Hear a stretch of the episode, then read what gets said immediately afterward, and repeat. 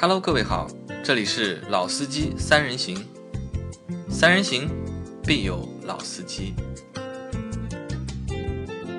Hello，大家好，欢迎收听老司机三人行，我是杨磊大家好，我是老倪。大家好，我是阿 Q，我又回来了。啊，你又回来了哈。今天呢，我们会和大家聊一聊什么呢？我们会聊一聊最新上市的大众途昂。最近我不知道你们有没有发觉一个问题啊，就是打开手机的各种 APP，然后都会被途昂的广告霸屏主流的 APP 啊，主流的 APP 对吧？有没有这个遭遇？所以今天我们要来蹭一蹭这个热点。啊，蹭一蹭吧对的蹭一蹭啊，因为大众车的确是关注度很高啊。啊，因为在我的心目当中呢，大众的广告呢永远是做的最好的，对吧？它的广告的力度也是永远是最强的钱是最多的，啊，钱是最多的，卖的也是最好的，对吧？当然了，就是卖的最好最好这个车还不敢说。呃不，我说大众嘛，我们啊就单说大众嘛，对吧？大众的广告和大众，其实我们我们细想一下，就从大众我们上啊，我们说的是上海大众啊，就是上海大众的那么多车型里面，很难找到一辆卖的不好，卖的不好的车嗯。哦，其实我前面找到一辆了，很失败过的车型其实有，有的，高尔，呃，高尔高尔没了嘛，高尔现在已经退市了嘛，退市就不谈了嘛，对吧？高尔是很就我们早的事我们就情了啊谈就是现在还在卖的嘛，就是其实还是有一辆车比较糟糕的，零度哦，辣馒头，啊，对吧？辣馒头对吧？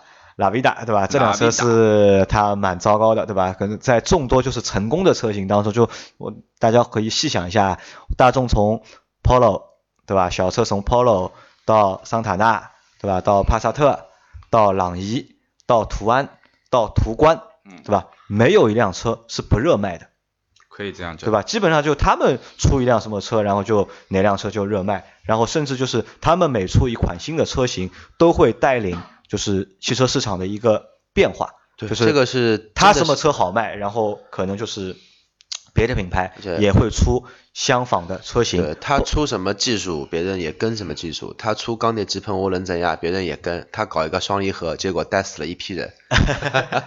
包括就是它的那套就是，比如说像朗逸这个车型，对吧？就是完全就是在中国独有的一个车型嘛，就这样的一种做法，然后通用也也效仿了嘛，就通用也做了一些就是针对自己，就针对就是中国市场的一些开发了一些车型，就是他们的这些做法，其实大众的一些从营销啊也好啊，从造车的一个理念来好，相对来说就在中国市场还是我觉得还是走的比较前面的，也是引领就是整个就是中国的一个市场。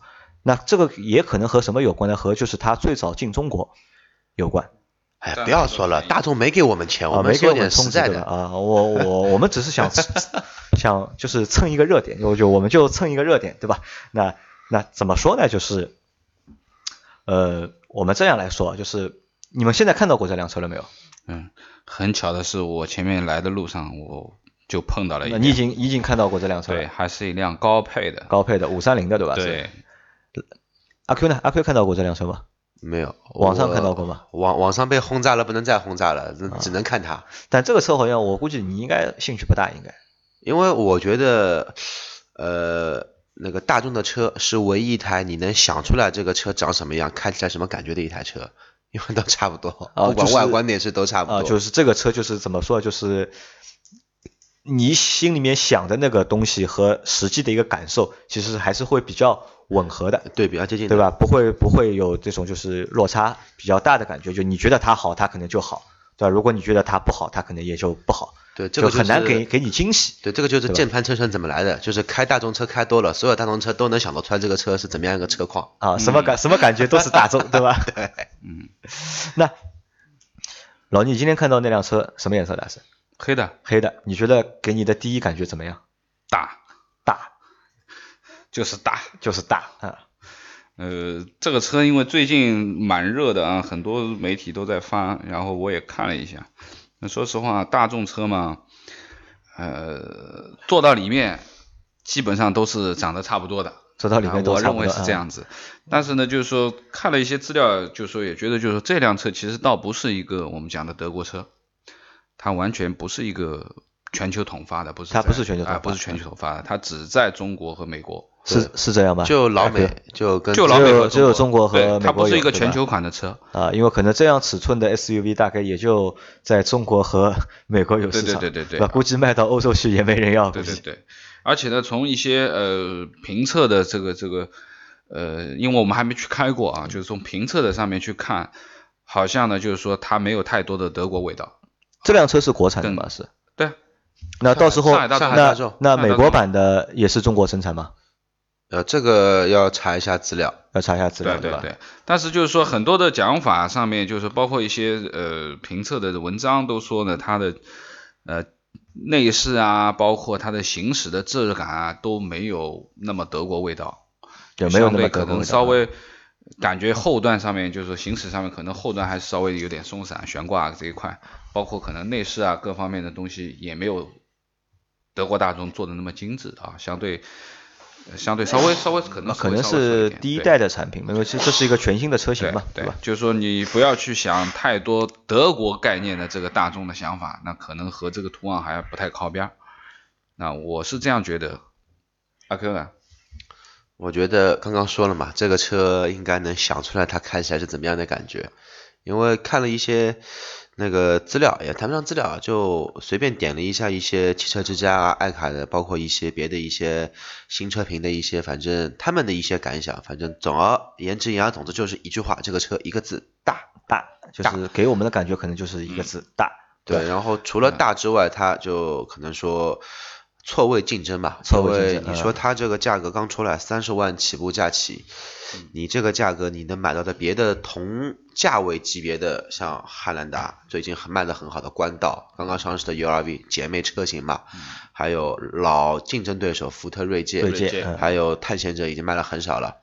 探险者价格还是高。，因为那个进口的嘛，对，而且又基本上基本上也也就这几个主流的一些车型了。那么再高的，你要不就 GLC，要不就 Q 五，要不就叉叉叉三。但是这个车的大可以说是你买了一个定制版的麦当劳的巨无霸，是定制的，就是比传统的美美国版麦当劳哎对，那就卡了心了，不是麦当劳了。就你就等等于说你在麦当劳里面买了一个汉堡王，就这种大小的一个尺寸。所以说呢，可能说我觉得在中国应该会卖的不错，因为很多人都有大众是喜欢情节嘛，大车嘛。都喜欢大车子，但是真的说它会多少像之前途观一样这么的热销，月销量过万台，反正我个人觉得，呃，有点难度。你觉得有点难度对吧？那有点难度阿 Q，因为你是有比较长的，就是从业经验对比较丰富的一个就是从业的一个经验嘛。那你和大家来剖析一下，就是它的这个配置和它的这个定价，那么你觉得就是当中有没有什么可以说的东西吧？呃，配置定价的我这样的感觉啊，因为大众在我的眼里，反正对于中国的消费者，也也不能这样说啊。我重新来来来一遍，就是大众一如既往的坑，嗯，大众一如既往的啊坑大众一如既往的坑，就是你很难想象，呃，之前在大众的标准的配置上面，可能说会有帮你标配天窗、真皮座椅，呃，会帮你标配自动空调，甚至于说帮你标配一个 ESP，都是很难的一件事情，在早七年年代。嗯嗯，但是好像去年一个卖了很不好的奥迪 A 6的弟弟，呃，辉昂辉昂，嗯辉昂，辉昂上市之后，因为卖了一直不好嘛，我看到现在我的朋友圈也有很多小伙伴在头疼，这个车怎么办？GP 亏了一塌糊涂，卖一台车亏个几万块钱，还是没人买。那么大降价之后，开始还是有略微有一些小市场，但是从辉昂开始的话呢，大众其实走了一些差异化竞争，他把的他把这个配置做了相对来说比较丰富，就是可以和他曾经的对手，也是以后的对手做一些比较了。那么这一台途王吧，名字也比较拗口，途王。呃，虽然他跟途锐没太大关关系啊，他叫他家也姓途，叫途昂，它 SUV 都是途字辈嘛，反正对吧？对，但是途观观是途安途 L，锐对吧？途昂应该叫途途昂 XXL，我觉得。然后途王它开始我看了一下，现在给的配置标配 LED 大灯，除了没有全景天窗，十八寸轮毂，然后像恒温空调也是三驱的，然后像无钥匙进入一键启动，这些配置，配置还是蛮好你的。找一个不要说五年吧，你找一个两年以前，你觉得在一台标配的大众车上面不可思议，看不到入门版啊就就哪怕说之前在那个进口大众的车系里面，你想你买一台辉腾，你买一台途锐，你买一台 Business 的标准型的一个辉腾，你不可能有无无无钥匙进入跟一键启动的。你买途锐，你要买到买到高配型以上才会开始有无钥匙进入。所以说这个配置应该来说还是嗯挺地道了。这一次其实是挺地道，诚意挺满足的挺挺良心的。那可能也是什么呢？这个可能也和就是大众近两年的一个就是产品策略发生变化有关。就它可能现在把就是它的一些中高端的产品的一个就是配置提高，然后呢，在价格不是提的很高的情况下面，对吧？那么让大家觉得哦，这个东西好像更实惠一点，因为因为我觉得这样的，因为同类的它的一些竞品的一些入门款，在之前的竞品的入门款的配置都比它大众的要高，好像对。对吧？这可能原来就是说，我们讲一句，原来大众车的一般的最低配的入门版本，你要跟同级别的其他的品牌的入门版本去比的话，你肯定是比不过的，啊，一定是少这个少那个的。但是呢，从这次上面看的说，前面因为那个阿 Q 也在说了嘛，就是它的最低配的舒适版吧，我们说三十万八千九的那个版本，已经标配了 LED 的大灯啊，包括雾灯也是 LED 的，包括了这个这个这个。十八寸的轮毂啊，十八寸轮毂啊，电动尾门啊，一键一键进入啊，一键启动啊，包括三区空调哎等等这些东西应该是蛮蛮蛮，看上去是蛮厚道的。那但我我是这么认为啊，但我当中还要插一句，就是你觉你们是觉得厚道，对吧？但我觉得当中有几个配置是没有办法的办法。你想那么大一辆车，对吧？如果你不给它上十八寸的轮毂，嗯，你上个十六寸的，哦，这个好看，对吧？你们可以想象一下，就是大家可以脑补一下，一辆长五米、高两米超过五米啊，高两米的车，对吧？如果是一个十六，它没有没有两米到吧？没有没有没有，高度倒是还可以，高度一米八不到，应该宽度将近两。米了那么大一辆车，对吧？你给它配一个十六寸的轮毂，啊，这不可能，那基本上这个是不可能吧？这不我觉得，对吧？还还有就是因为这辆车比较高嘛，然后它的电，如果它的尾门如果你不给它用电动的话，那基本上像我这种三等残废，对吧？门打开之后，这个门怎么关？关哎，那你要送你一个小板凳啊，要配一个下要配标配一个小板凳对吧？放在后后排对吧？标配一个小，所以说我觉得倒也不是说他故意要去怎么样，就是可能是因为这个车的一个实际情况，有些配置如果你不上，摆在这里啊对你有些配置你不上的话，这个车没有办法拿出来卖的。我们一直在说这个车大啊，那么其实就是说，如果说你要去用这个大怎么样去理解呢？第一个，它肯定超过五米了，前面讲的。第二个呢，就是你拿它和它更高一个级别的 Q7，我们就要去比较的话，除了长度上面略短一点点，轴距上面略短一点点，在宽度和高度上面都要比 Q7 大。那你可想而知，这个车到底有多大了，对不对？老倪已经很婉转了，他已经跟那个奥迪去比了，你跟途锐去比，途锐客户要哭死了。因为 Q7，我们觉得我们在印象当中 Q7 就是一辆大型 SUV，它的尺寸也已经不小了啊，对不对？但是你看看这个宽度高度，的确是已经真的是跨级别跨的有点离谱啊。那它现在是它现在是两款发动机嘛，一个是 2.0T 的，对吧？还有一个是 2.5T V6 的。对对对它其实这个它其实是两个发动机，但是其实有三个调教。三个调教。对，一个 2.0T 它有低功率版本的，嗯也有一个高功率版本的。那么还有一个就是两点五 V 六的一个。啊，然后我发现现在也是他们也用了一个新的就是方法嘛，就是他们也给自己的就是加了一个参数嘛，对吧？好像是三几几，然后到五几几。哦，这个330数据太漂亮了。啊三八零，然后学就是和奥迪一样嘛，对吧？奥迪是三零、三五、四零、四五，它直接是奥迪是两位数嘛，对吧？它多一个零嘛但是它它直接上三位数它跟奥迪又不一样，奥迪的这个标的虚标，这个虚标很夸张的，它是拿加速度的重力加速度的值来进行一个衡量。对，大众是直接把扭矩作为一个动力的一个衡量，衡量就是你嗯这个数字越夸张，像以前你屁股后面贴个五三，那边都以为啊，朋友你这个车太牛逼了，你这个车是五点三八排量的个缸还是。还是哦，你这个车12十二个缸吗？哦，不对，我这个车六个缸。嗯对，就这个搞笑归搞笑，不过嗯，这个车嘛，就大家觉得就是，那我我问一下，就那么大一辆车，对吧？它现在配的这两个发动机，嗯，你们觉得够用吗？够用肯定够用。我觉得够用应该没有啊，没有没有特别大问题。叉 C 九零都只上两点零，对吧？它肯定也对也够用。普拉多都用两点七呢，这个途昂用两一两点零 T 的不算什么。不算不算什么，因为毕竟用的涡轮的机器啊，它在低扭上面绝对是有优势的嘛。基本上它最小的那个也要三百二十扭嘛，你肯定可想而知，三百二十牛的话，应该在起步上面啊不，会有它的加速度，太大的问题它好像它顶配的那辆车加速度好像可以近六秒，好像就百公里，那是好像官2.5 T 的啊，顶配的那辆吧，官方的数据是好像是六点八，也不到六点九百公里。关于那关于售价呢？你们觉得这辆车的售价地道不地道？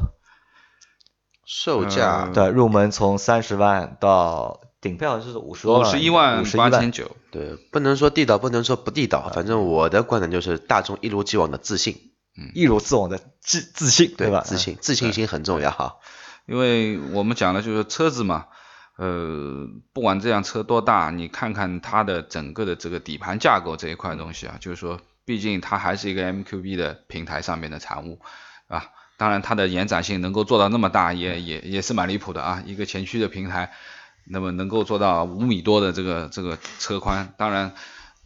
呃，你打开发动机盖以后，你会发觉，哎呀，里面的东西好小啊，好像 空间会很大啊，对不对？它的这次发动机是横置还是纵置？横置的，横置的，还是横置的 MQB 都是横置的。那么应该说这辆车呢，就是说呃，从一些评测上面啊，已经开过的评测下面，就是说基本上行驶上面不会有太大的问题。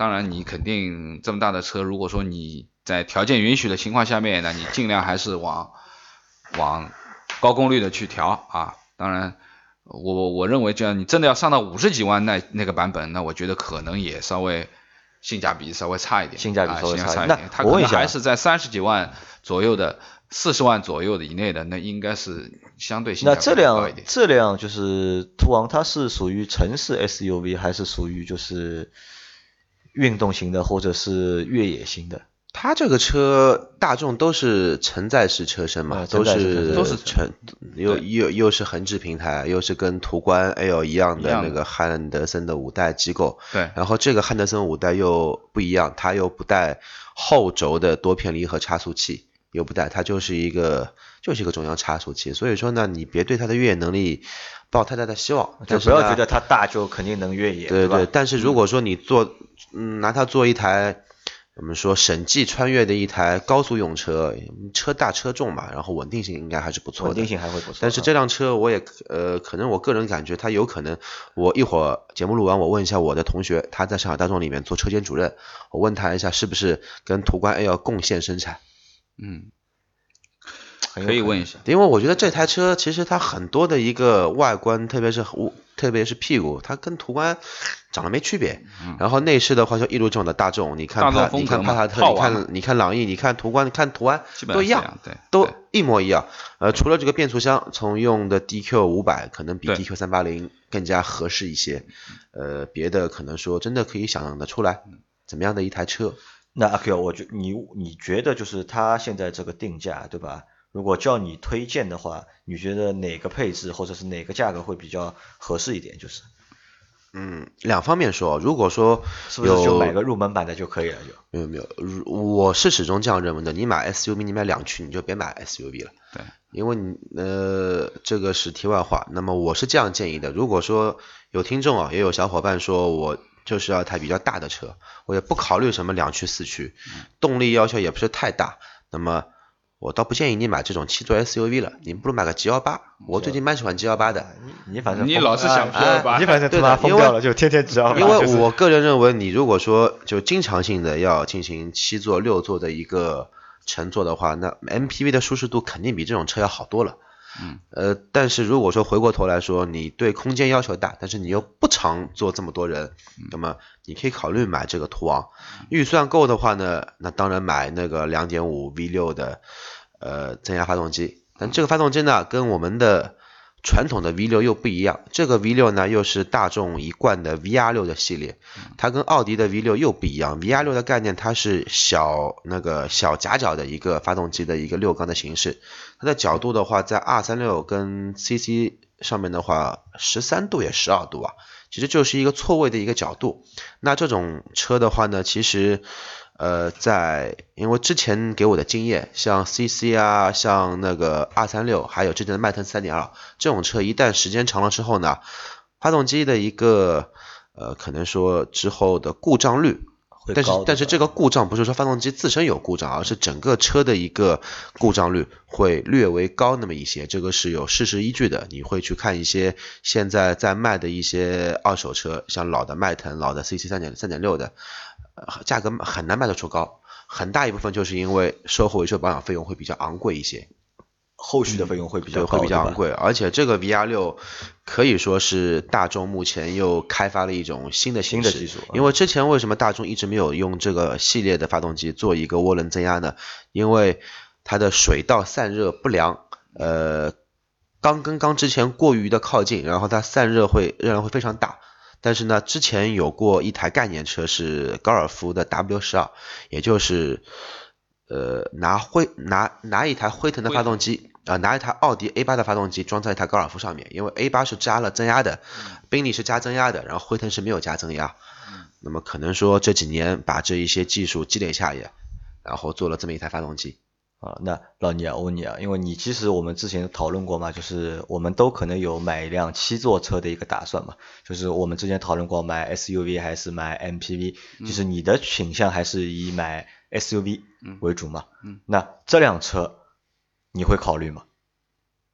呃，我觉得我不会考虑。你不会考虑的，啊对吧？那不会考的原因有什么？你可以给大家说一下吗？呃，因为我对于这个这辆车的看法啊，其实是这样，就是说前面一直在说大嘛，那我觉得就是说，呃，因为我知道它的底子是一个什么，对不对？它其实其实跟途观一样的一个其实就是辆途观对吧？只不过它的壳子更大一点，它的配置可能更高一点。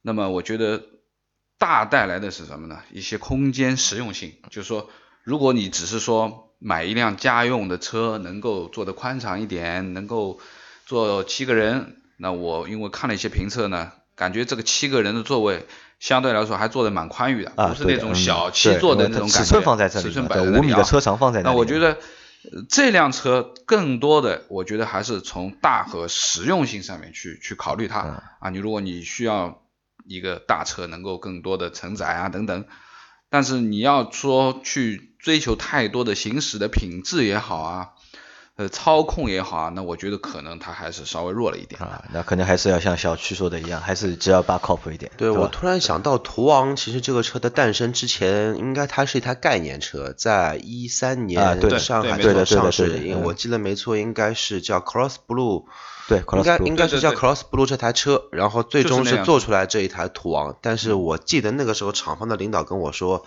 这个车应该是用的是 MQB Evo 平台，不应该用的是 MQB 平台。反正不知道最后，估计这个成本原原因吧。啊，反正这个题也是可能题外话也合为。就是产品定位的问题，就是他不可能把这辆车定位定得太高嘛。哎，不过杨杨杨磊，你也要这样想，现在中国的市场可能说你能买到 V 六的呃 SUV 吧，啊，真的不多，硬派越野车除外，真的不多。